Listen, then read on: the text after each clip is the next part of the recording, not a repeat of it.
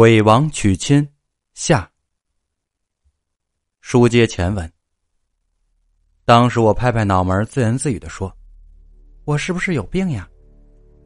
表姐听我自己在那嘟囔，奇怪的问我：“你说什么？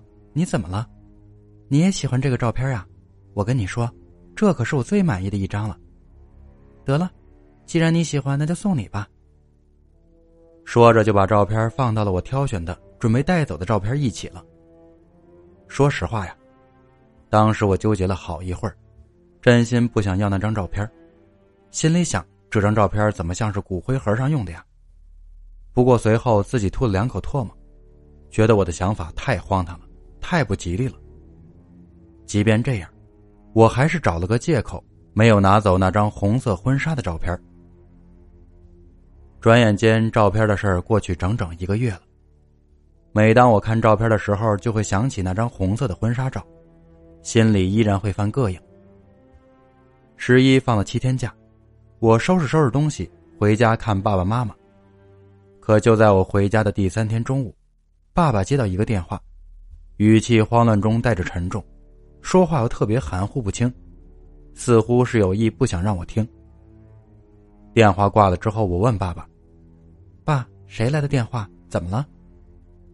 爸爸看着我说：“没事别人家出了点事儿，说了你也不认识。”说完，爸爸就往外走，在门口，爸爸跟妈妈低声说了几句话，妈妈当时很吃惊的表情，然后爸爸就出门了。我问妈妈到底怎么回事我妈说：“你也不认识，跟你说了你也不懂，行了，别打听了。”我心想，肯定不是啥好事儿。不过也肯定是跟亲人没关系的，因为妈妈在家并没有看出什么异常来，我索性就出去玩了。当天晚上爸爸没有回来，妈妈的眼睛有些红。过了两天后，快放学了，我准备回姥姥家。这时妈妈才吞吞吐吐的告诉我：“你小姐死了，你回去别害怕呀。”听了妈妈的话，我一时没反应过来，妈，您说啥呢？谁死了？我盯着妈妈的眼睛问：“妈妈，这才如实说出了一切。你小姐死了，头两天你爸出门就是去你姨家的，他是跟对象出去玩的时候出的车祸，两人一块儿没的。当时怕你伤心，没敢告诉你。现在你回你姥姥家，不得不告诉你了。你也别难过了，他们一块儿走的，到那边啊也是有个伴儿了。”妈妈说着，叮嘱着。而我却什么也听不见了，脑子里浮现的都是她的笑容，是那样的美，那么甜。突然，我脑子里又冒出那张诡异的照片，我跑出去问爸爸：“爸，我小姐走的时候，骨灰盒上用的什么照片？”爸爸说：“你姨挑了一张她生前最喜欢的照片，是一张红色的穿婚纱的照片。”听完爸爸的话。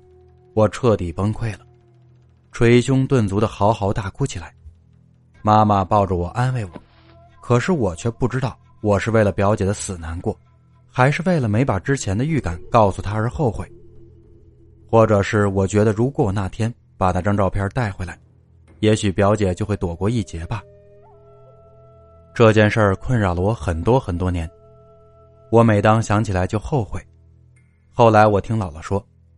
我姨找人给小姐姐看了，说小姐姐跟赵天是童男童女，他们注定不会结婚的，而且他们注定是要一起走的。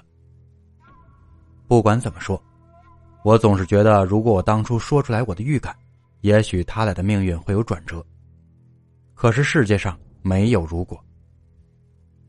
多年以后，我的这种预感又兑现在了我的同事身上，他们也走了。